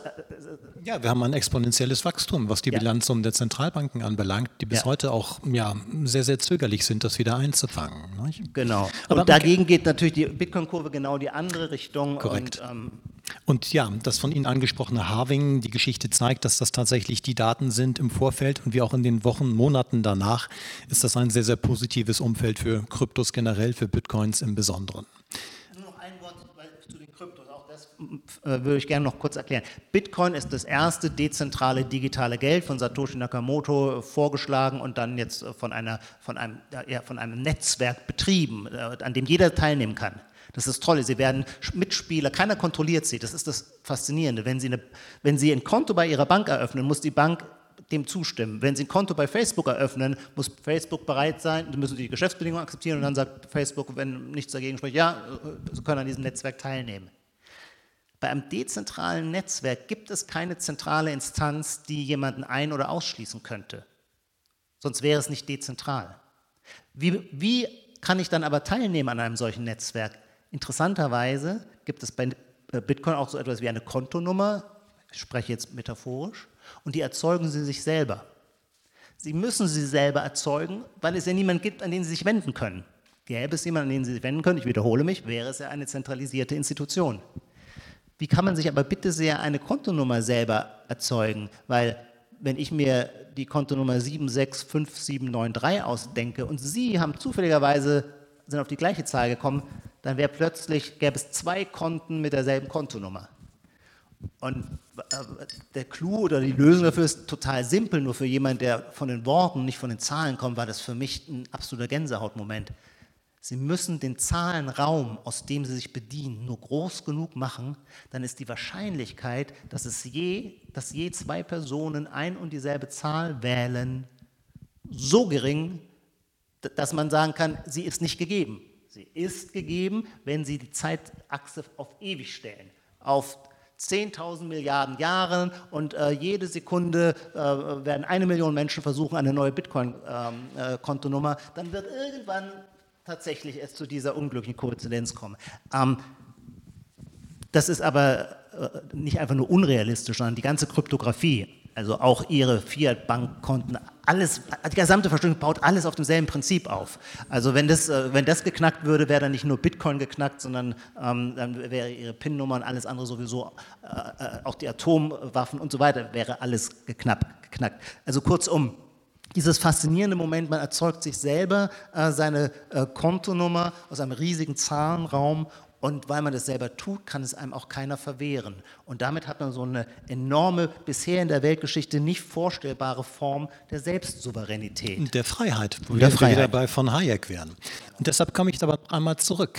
Wie sehen Sie denn die Wahrscheinlichkeit, dass die Zentralbanken sich Anschubshilfe geben lassen, um dann auf ihr Monopol zu pochen und zu sagen, bis hierher und nicht weiter? Ähm, ich würde sagen, die Zentralbanken haben sich erst lustig gemacht. Erst haben sie es gar nicht wahrgenommen, weil es war ja auch, das war in so einem, in einer Sonderwelt so von Cypherpunks. Cypherpunks äh, ist eine Bewegung, äh, die, die, von der über die sollte viel mehr die Rede sein. Die das waren die klügsten Köpfe von Entwicklern und Programmierern, vor allem im Silicon Valley in den frühen 90er Jahren. Da war denen, da hatte ich noch nicht mal meine erste E-Mail-Adresse, da war denen schon klar, wir werden eine komplette Digitalisierung der Welt erleben. Und weil die total technikaffin waren, fanden die das erstmal wahnsinnig toll. Sie sahen aber ebenso die ganzen Probleme, die damit auf uns zukommen, nämlich die Probleme, die wir eigentlich so im Feuilleton erst so seit 15 Jahren diskutieren, Big Data, die Datenkraken und so weiter. Das war denen allen vorher klar und die sagten, okay, wie können wir uns davor schützen, dass das Netz, das wir toll finden, das wir für ein, ein Reich der Freiheit halten, nicht zu einem ähm, Instrument der Unterdrückung und der Überwachung durch Staaten oder Konzerne wird? Und die Antwort lautete, durch Kryptographie. Und eines der technischen Instrumente, die daraus hervorgegangen ist, ist das sogenannte Darknet, ähm, ähm, dass es ihnen ermöglicht, verschlüsselt im Netz unterwegs zu sein, sodass sie nicht downgetrackt werden können. Und dann sagten diese Cypherpunks, Cypher ist nur das englische Wort für Chiffrierung, dann sagten die, das reicht aber noch nicht, dass wir ähm, äh, äh im Netz äh, äh, äh, surfen können, ohne Spuren zu hinterlassen, weil wenn alles digitalisiert wird, dann werden wir im Netz ja auch Kaufakte machen. Und zu Kaufakten gehört ja eine Geldüberweisung. Und wenn die Geldüberweisung aber weiterhin in der analogen digitalen Welt, also in der zentralisierten digitalen Welt, wo ich mit meiner Mastercard bezahle. Wenn ich mit der Mastercard bezahle, ist ja vollkommen klar, äh, dass jede Regierung jederzeit diesen, äh, diesen Finanzstrom nach, äh, nachverfolgen kann. Also brauchen wir ein Geld, das ein echtes digitales Geld ist und durch Kryptographie geschützt ist. Und ähm, äh, äh, jetzt habe ich tatsächlich leider, ach so, genau, das, nein, nein, genau, das nicht zensierbar ist. Und das ist Ihre Frage. Welch, wie werden sich die Staaten zu dieser Geldkonkurrenz, die ihnen da erwächst, verhalten? Meine These ist, wir werden ich, ich, sehe sowieso in der Geschichte, die Geschichte ist für mich ein fortlaufender Prozess von immer mehr Gewaltenteilung. Ähm, denken Sie zurück, Investiturstreit im 12. Jahrhundert, die Trennung von Thron und Altar, das war quasi nur der Anfang. Dann entwickeln wir im 18. Jahrhundert diese ganzen großen, bei Montesquieu, die großen Staatsmodelle, die, die Gewaltenteilung, Jurisdiktion, Legislative, Exekution, äh, Exekutive, Exekutive. Äh, dann natürlich die Trennung, dann natürlich die Trennung von äh, Kirche äh, und Staat, vor allem äh, mit Napoleon in der, und der französischen Revolution. Und ich würde sagen, die Trennung von Geld und Staat ist der nächste Entwicklungsschritt auf diesem, in diesem Prozess der Differenzierung. Und das wird den Staaten vermutlich nicht gefallen. Warum wird es ihnen nicht gefallen? Weil das Geldmonopol, nicht weil die das Geldmonopol an sich so schön finden, sondern weil das Geldmonopol äh, eine schöne Verlockung ist, es zu missbrauchen. Normalerweise müssen Staaten zu einem ausgeglichenen Haushalt kommen. Das heißt, wenn sie Ausgaben haben, brauchen sie Einnahmen. Einnahmen sind bekannt unter dem Begriff Steuern. Politiker erhöhen ungerne Steuern. Sehr gerne spendieren sie aber äh, äh, äh, Wahlversprechen. Jetzt gibt es einen Ausweg, wie man dieses Problem lösen kann, nämlich indem man einfach mehr Geld druckt. Das merkt zumindest vor der Hand erstmal ja, niemand. Aber da heißt es jetzt, wenn ich eine unabhängige Zentralbank habe, dann will ich ja genau das unterbrechen. Ja. Sie sind ja jetzt bei der Modern Monetary Theory, wo ein guter Bekannter mir sagte, das ist weder modern noch ist es eine Theorie, das ist nur Murks. Aber das ist ja diese Gefahr, dass ich eine nicht unabhängige Zentralbank habe. Nehmen Sie, Sie hatten auf die Türkei hingewiesen, nehmen wir dieses Beispiel und da tobt sich die Politik dann aus. Absolut. Und, äh, und nur deswegen ist, glaube ich, das Interesse an einem wirklichen, nichtstaatlichen, dezentralen Geld so groß. Und deswegen fühlt sich die Politik natürlich auch angegriffen. Allerdings hat sie ein Problem. Und das wiederum hat etwas zu tun mit dem dezentralen Charakter. Sie können etwas Dezentrales eigentlich nicht staatlich unterbinden, denn es gibt keine, wie soll ich sagen, keine ladungsfähige Anschrift. Um etwas zu verbieten, müssen Sie ja, muss der Staat einen blauen Brief schreiben, dann muss er eine Adresse haben. Wenn er sagt, ich will nicht mehr, dass Mastercard Geldüberweisungen äh, an Wikileaks macht, dann, dann schickt er halt einen Brief oder die Polizei bei Mastercard vorbei und sagt, ihr kriegt Ärger und wir verhaften den CEO von Mastercard, wenn er diese äh, Transaktion abwickelt. Ja? Ja, genau so ist es ja, nur abstrakter im, im Prozess. Das geht aber bei einem dezentralen Netzwerk nicht, weil es niemanden gibt, den man verhaften kann. Das ist genau das gleiche Problem oder die gleiche Chance, die wir hatten, ähm, äh, als das Ende der CDs oder der, der Musikrechte. Da hatte man auch im Netz Technologien entwickelt, wie man alles immer weiter in Netzwerken vervielfältigen kann. Und da kommen Sie mit den Strafverfolgungsbehörden gar nicht nach. Im Falle von Bitcoin müssten Sie den Zugang zum Internet verbieten, und zwar weltweit. Das Einzige, was die Staaten tun können, ist, es gibt natürlich immer die On- and Off-Ramps, so nennen wir sie, also den Übergang vom Fiat-Geld ins Bitcoin.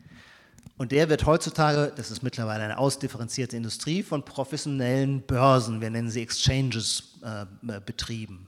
Und die sind natürlich Gesellschaften bürgerlichen Rechts und unterliegen der staatlichen Jurisdiktion und können deswegen von dieser reguliert werden. Und das werden sie auch tun, aber damit regulieren sie nur ein Element, eine, äh, ein Element in diesem Universum, nicht das Geld selber. Und ich könnte jederzeit äh, mich von einer Jurisdiktion in die andere bewegen, zum Beispiel nach El Salvador, äh, wo der Präsident äh, Bukele vor drei Jahren Bitcoin neben dem Dollar als äh, legales Zahlungsmittel eingeführt hat und eine natürlich extreme Bitcoin-freundliche Jurisdiktion eingeführt hat. Und da äh, könnte ich problemlos dann von dort oder ich könnte einfach, so war es in den frühen Tagen, ja. da gab es gar keine Börsen, da hat man einfach, äh, kam man zu einem Meetup-Treffen in der Stadt und hatte 100 äh, Euro in der Tasche und dann hat man gesagt, kann, verkauf du mir äh, Bitcoin dafür und dann hat man das am Laptop äh, äh, abgewickelt und ihm die 100 Euro gegeben und so weiter. Sie sprachen El Salvador an, nicht? Das ist das gelobte Land für den Bitcoin. War gerade im November, ja. Es ist auch zum Wellenreiten sehr gut. Jetzt, wo Sie es sagen, ich habe vorlesungsfreie Zeit nicht? und bei dem Wetter hier. Nun, ähm, der Präsident Bukele, Sie sagten das, ist ausgesprochen intransparent ob der Zahlen der Bitcoin-Portfolien. Die Zahlen, die ich bekommen habe, deuten darauf hin, El Salvador hat 121 Millionen Dollar an Bitcoin gekauft, roundabout.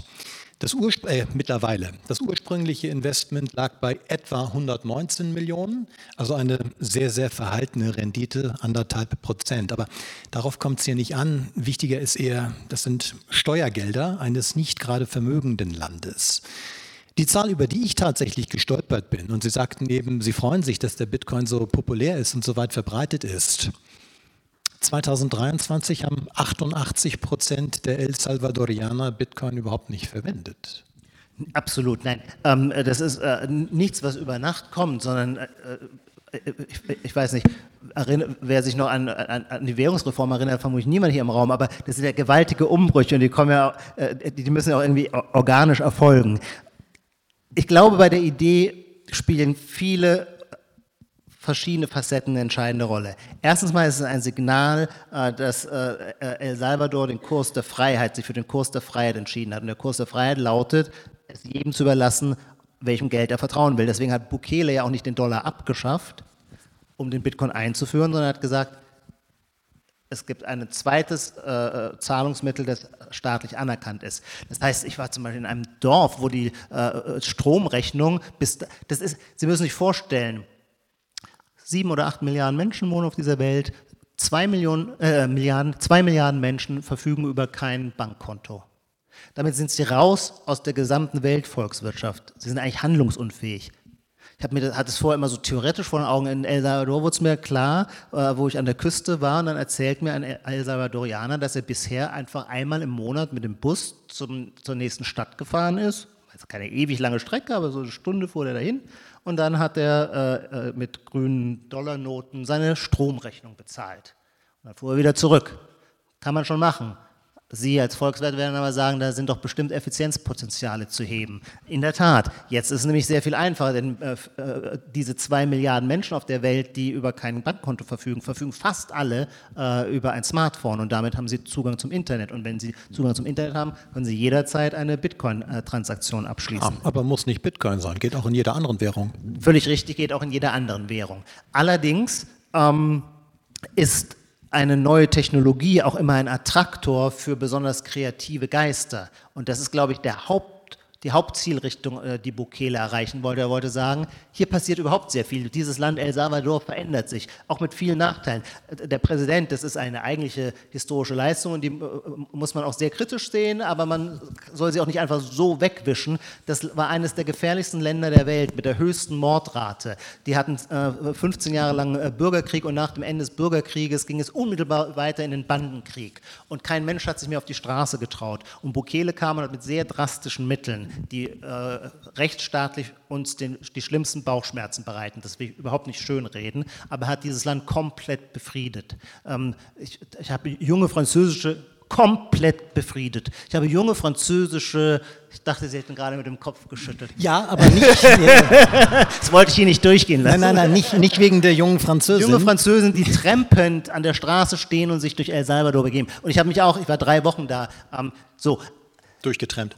Durchgetrennt. Ähm, ich will nur sagen, da, da, passiert sehr viel und eine der Sachen ist auch zu sagen, der zieht jetzt lauter äh, Bitcoiner ja. an und das sind Entrepreneurs. Ähm, der, der, die meisten Bitcoiner äh, sind, vertrauen ja nicht darauf, dass der Staat mit einer Leistung in die Ecke kommt, sondern wollen selber was aufbauen ja. und möchten äh, möchten diese unternehmerische Freiheit äh, genießen können und die ziehen jetzt in dieses Land. Das heißt, äh, El Salvador hat jetzt plötzlich sehr viele Auslandsinvestitionen. Mhm. Äh, El Salvador ist hochgestuft worden vom IWF. Ähm, äh, die, äh, die Zinsen die für ihre Staatspapiere, die sie zu zahlen haben, sind gesunken. Ja. Das heißt, wir sehen da tatsächlich ein Land, ähm, und das hat jetzt nicht einfach nur was mit Bitcoin zu tun, sondern mit einem ganz großen Konzept einer Politikwende, die schon auch fruchtet. Jetzt könnte ich natürlich wieder vielleicht ungerechtfertigterweise sagen, möglicherweise Kausalität, Korrelation. Absolut. Vielleicht ist das ja auch noch die äh, Nebenerscheinungen des Dollars. Absolut. Dann in Anbetracht der Zeit würden wir gerne das Plenum für Ihre Fragen, für Ihre Anmerkungen öffnen. Weil wir schon etwas fortgeschritten sind, mit der Bitte, diese kurz zu fassen, also lieber Frage als Co-Referat.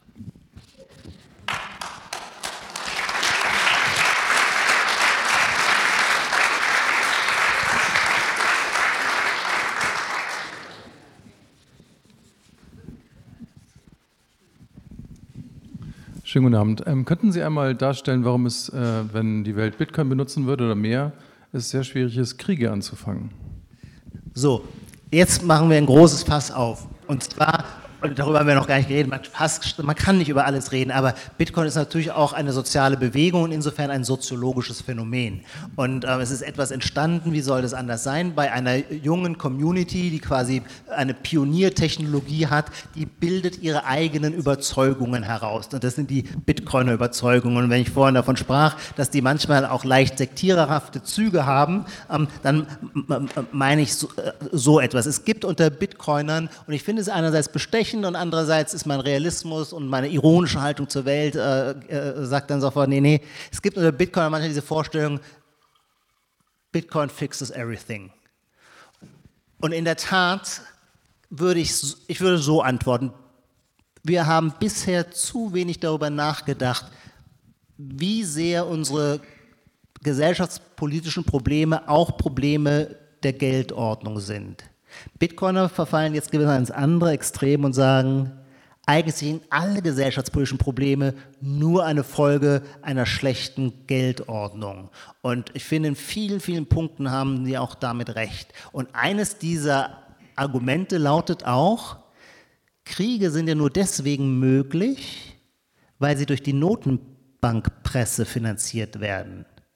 Würden die Politiker, die kriegsführenden Parteien vorher genötigt sein, vor das Volk zu treten und zu sagen, wir wollen, den, wir wollen äh, Saddam Hussein stürzen. Ähm, das wird uns, Amerika hat enorme. Eine Milliarde pro Tag kostet so ein Krieg. Eine Milliarde pro Tag. Das werden wir, ähm, äh, wollt ihr das auch? Äh, das westliche Demokratiemodell muss exportiert werden, kostet leider ein bisschen was, wir werden die Steuern erhöhen. Naja, sie würden dafür keine Mehrheit bekommen. Es gibt aber den Weg hintenrum, wir sprachen schon drüber, das über die Notenpresse zu finanzieren. Das ist ein alter Weg. Ähm, wir sprachen am Anfang von der Goldbindung, das goldene Zeitalter äh, der, äh, des, des, an Gold gebundenen Geldes, des Goldstandards, wie man nennt, war zwischen 1870 und 1914. Nicht zufällig der Höhepunkt weltgeschichtlich gewissermaßen für Innovation, für Industrialisierung, für Elektrifizierung, ähm, für Unternehmertum, für Kreativität, für neue Patente, Erfindungen. Ähm, dieser Goldstandard endete 1914 und zwar sowohl in Deutschland wie in Frankreich wie in England. Warum? Weil klar war, sie werden mit einem goldgebundenen Geld diesen Krieg nicht finanzieren können. Stattdessen macht man Kriegsanleihen, also Papiergeld. Aber das ist ja auch, wenn ich unterbrechen darf, ursächlich für das Ende von Bretton Woods, dass Europa nicht länger in ja. der Lage war oder wollte, den Vietnamkrieg zu finanzieren. Exakt, genau. Und aus dieser Überlegung leiten Bitcoiner dann ab zu sagen, wenn wir ein hartes Geld, Sound Money ist ein wichtiger Begriff im Bitcoin Space, wenn wir ein Sound Money hätten, wo, über echt, wo die echten Knappheitsverhältnisse ausgedrückt würden, dann wären Kriege eigentlich gar nicht mehr finanzierbar. Denn dann müsste jeder einzelne Bürger sagen, okay, ja, ich bin bereit, das über meine Steuergelder zu finanzieren. Und, aber ich finde es immer schwierig, aus einer theoretischen Überlegung so viel zu extrapolieren, als könnte man alle Zukunft, die aus einer neuen Technologie erwächst, vorhersagen. Daran glaube ich nicht. Dazu bin ich zu sehr ein liberaler Skeptiker. Auch darin ähm, würde ich sagen, Sie sind doch libertär im Kern. Sie sind doch nicht mehr liberal. Sie sind doch längst libertär. Sie sprechen einen wichtigen Punkt, einen, äh, einen gewichtigen Punkt gelassen aus. Ich war immer ein liberaler Skeptiker und habe durch meine Beschäftigung mit Bitcoin meine libertäre Seite entdeckt. Allerdings finde ich libertär auch nicht so was Schlimmes, wie es, ich merke immer, wenn ich in meinem Freundeskreis, im Bekanntenkreis, das sind alles keine Bitcoiner, sondern ganz ordentliche, brave deutsche äh, Kulturbürger, äh, wenn ich da das Wort libertär gebrauche, dann zucken die immer zusammen. Ähm, und ich habe mittlerweile ein sehr entspanntes bis positives Verhältnis zum Begriff des Libertären, ja. Ihre Frage soweit beantwortet. Darf ich zum Sweatshirt gratulieren? In Ordnung. Ich glaube, wir haben noch Zeit für ein, zwei weitere Fragen, Anmerkungen.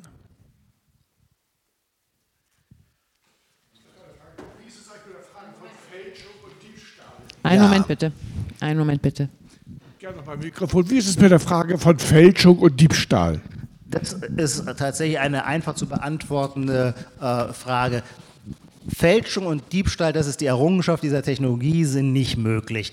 Sie haben den Zugriff auf Ihre, also es geht ja, auf, in dieser Datenbank ist, sind, ist, ist Ihr Besitzanspruch dokumentiert und dass Sie, der, dass Sie der sind, der über diese Bitcoins verfügen kann, da weisen Sie sich aus durch einen Code. Das heißt, diese Datenbank kann, kann nicht gefälscht werden und Sie müssen aber diesen Code, ähm, also die PIN, wenn man das metaphorisch ausdrücken würde, das, was Sie bisher als, bei Ihrer Bank auch als PIN hatten. Allerdings, und das ist ein Problem, wenn Sie ihre, die PIN-Nummer zu Ihrem Konto bei der Deutschen Bank verlieren, dann können Sie sich an die Bank wenden, Sie bringen Ihren Personalausweis mit und weisen sich aus, dass Sie der rechtmäßige Führer dieses Kontos sind. Das geht natürlich bei Bitcoin nicht. Warum nicht? Habe ich schon gesagt weil ja sowieso niemand ausgeschlossen wird. Niemand muss sich ausweisen mit seinem Personalausweis, um an diesem Netzwerk teilzunehmen, sondern sie erzeugen sich ihre eigene Kontonummer und ihren eigenen PIN. Diesen müssen sie verwahren und das ist eine hohe Verantwortung. Wenn sie diesen PIN verlieren, Deswegen fand ich vorhin die Frage so interessant. Er sagte, er hat bei 17 äh, Dollar Bitcoin gekauft. Viele, man nennt sie die OGs, die Original Gangsters, also die, die schon in den frühen Jahren Bitcoin gekauft haben, die könnten teilweise, manche von denen sind heute Milliardäre, logischerweise, äh, im Jahr 2000. Es gibt, es gibt einen berühmten äh, Pizza Day äh, im, im, Mai 2010. Da hat jemand zwei Pizzen für 10.000 Bitcoin äh, bestellt. Das waren die teuersten, im Nachhinein die teuersten Bitcoins ever. Das heißt, die Leute, die in den frühen Jahren dabei waren, da kostete ein Bitcoin, keine Ahnung, 50 Cent oder dann irgendwann war die Dollarparität erreicht. Ich glaube, im Jahr 2011 waren die Bitcoiner ganz stolz. Ein Bitcoin ist so viel wert wie ein Dollar. Kurzum, viele der Leute, die damals Bitcoins haben, haben ihre Zugangsschlüssel verloren, weil sie das damals auch eher als so ein Computerfreak-Spiel betrachtet haben und gar nicht davon ausgingen, dass das irgendwann ein Milliardenvermögen sein könnte. Und dann haben sie ihren Code auf einem Computer, berühmterweise gibt es berühmte Fälle, auf einer Computerfestplatte ähm, notiert und irgendwann haben sie den Computer entsorgt und gar nicht mehr Bitcoin längst vergessen und, und es gibt einen berühmten Fall in England, da schlägt dieser Mann die Zeitung auf, irgendwann im Jahr 2016, da ist wieder von Bitcoin die Rede und den neuen äh, All-Time-Highs und jetzt ist ein Bitcoin 10.000 Euro wert oder so. Und dann sagt er, ich hatte doch auch mal 20.000 Bitcoins. Wo, wo habe ich denn eigentlich die, den Code? Ach, auf diesem Computer, Mist, den habe ich entsorgt. Und dann hat er ähm, eine ganze Mülldeponie er hat die Mülldeponie bezahlt für das Recht, die gesamte Mülldeponie umgraben zu dürfen, aber er hat die Festplatte nicht wieder gefunden. Aber das ist eine schöne Metapher für Pecunia non olit, nicht wahr? Ja, oder Geld für der Herz gegeben, der Herz genommen, gesegnet sei der Name des Herrn.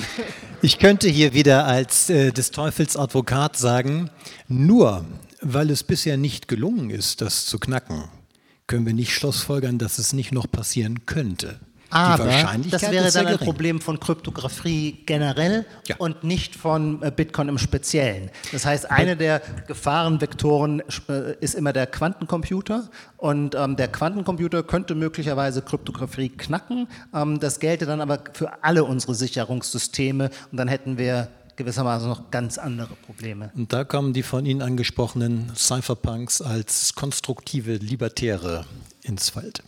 Eine letzte Frage machen wir noch, bitte. Macht und Besitz sind ja auf dieser Welt sehr ungleich verteilt und immer ungleicher. Äh, sind Sie sicher, dass die Mächtigsten sich nicht auch des Bitcoin dann versichern können und dass wir da ein, ein großes soziales Problem auch in Zukunft auf dem Sektor noch bekommen werden?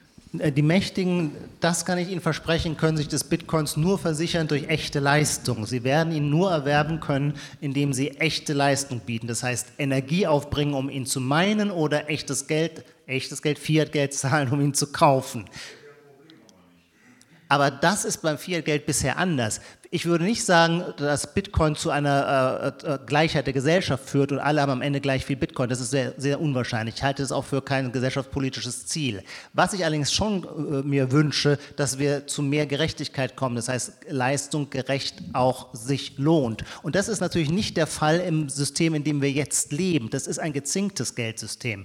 Die Vermehrung des Geldes ist ja nicht einfach nur ein Problem wegen der Inflation. Darüber haben wir gesprochen, sondern diesen Begriff will ich Ihnen heute Abend noch mit auf den Weg geben, sondern auch wegen des Cantillon-Effekts. Der Cantillon-Effekt schaut auf 300 Jahre Geschichte zurück. Bitcoin haben ihn wieder populär gemacht. Er ist sehr wichtig. Ähm, das ist die Idee, je näher man an der Quelle des Geldes sitzt, desto mehr profitiert man von ihr. Und zwar warum? Damals war die Quelle des Geldes die Münze, meistens in der Hand des Fürsten.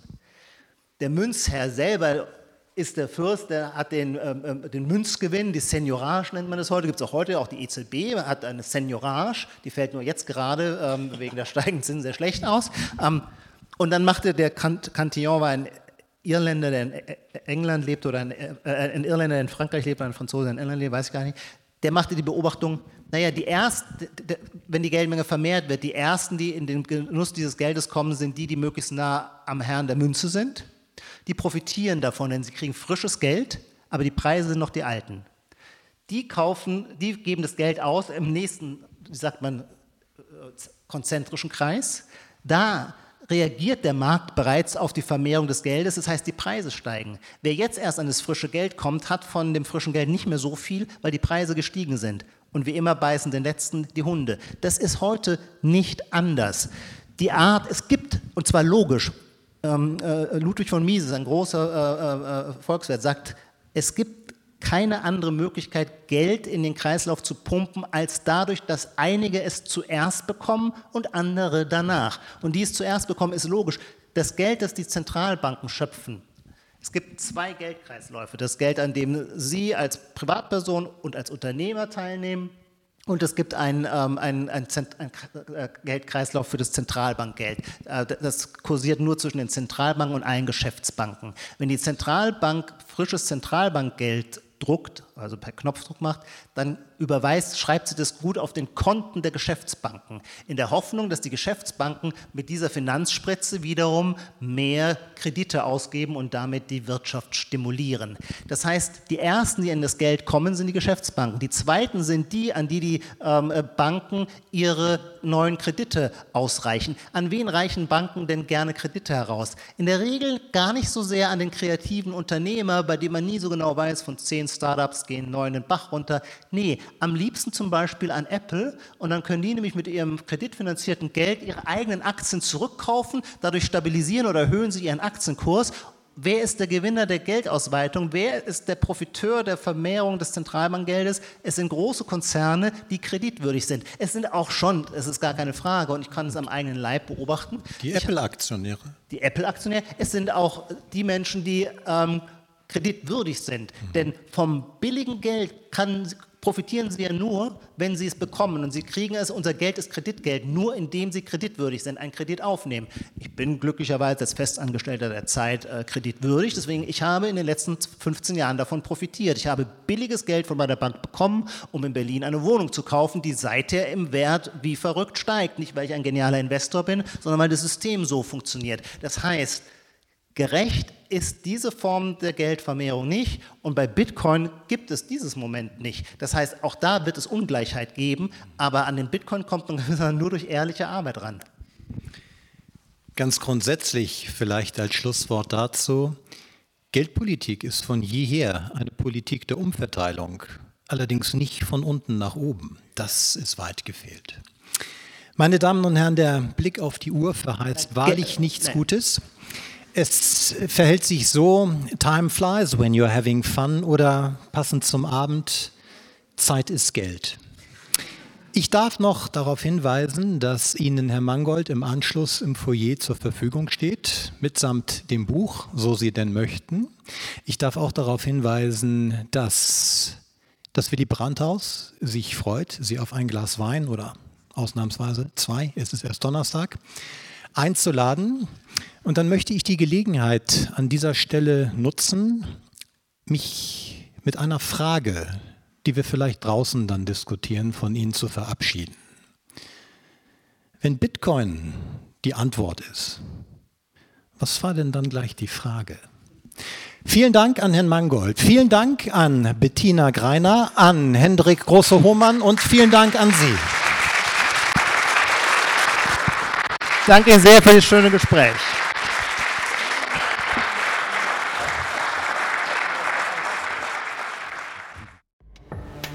Dies war ein Podcast der Bundeskanzler Willy Brandt Stiftung. Für mehr besuchen Sie uns auf www.willy-brandt.de.